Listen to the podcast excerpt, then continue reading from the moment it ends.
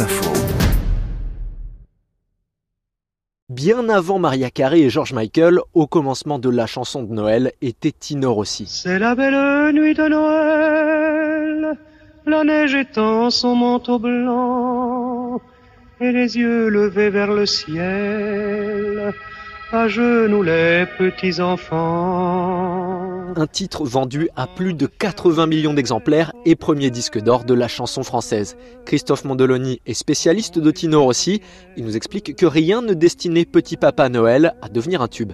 Non, au départ c'était une opérette qui devait être montée sur le thème de Noël à, l'Opéra de Marseille.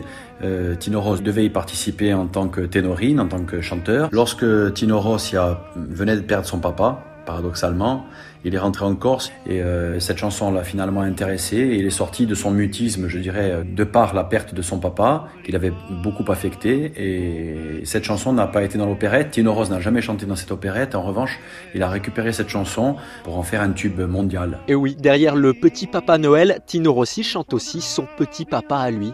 Grâce à ce succès, en 1946, Tino Rossi relance sa carrière et entre au panthéon de la musique. J'ai creusé, j'ai cherché dans sa vie et je me suis aperçu que Tino Rossi, eh bien, c'était encore et toujours euh, aujourd'hui le cinquième meilleur vendeur de disques au monde.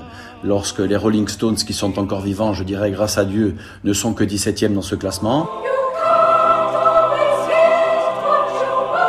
Qui d'autre qu'un chanteur corse pour mettre au point le classique des chansons de Noël Une île qui compte plus d'églises sur son territoire que la région PACA et où chant et tradition ont encore de beaux jours devant eux. Du plus petit village à la plus grande ville, eh bien on trouve euh, dans l'île, de l'intérieur euh, vers, euh, vers les, côtes, eh bien des rassemblements bien sûr populaires avec des veillées de Noël, des soupes entre nous, des soirées chant corse également bien sûr. Et tout cela se finit toujours au son des guitares et au son des, des chansons d'antan et d'aujourd'hui. Ironie du sort, Tino Rossi a contribué à populariser le Père Noël sur l'île à une époque où l'on fêtait surtout l'enfant Jésus. Depuis, le Napoléon de la chanson est presque tombé dans l'oubli. Le Père Noël, lui, se porte bien. 忘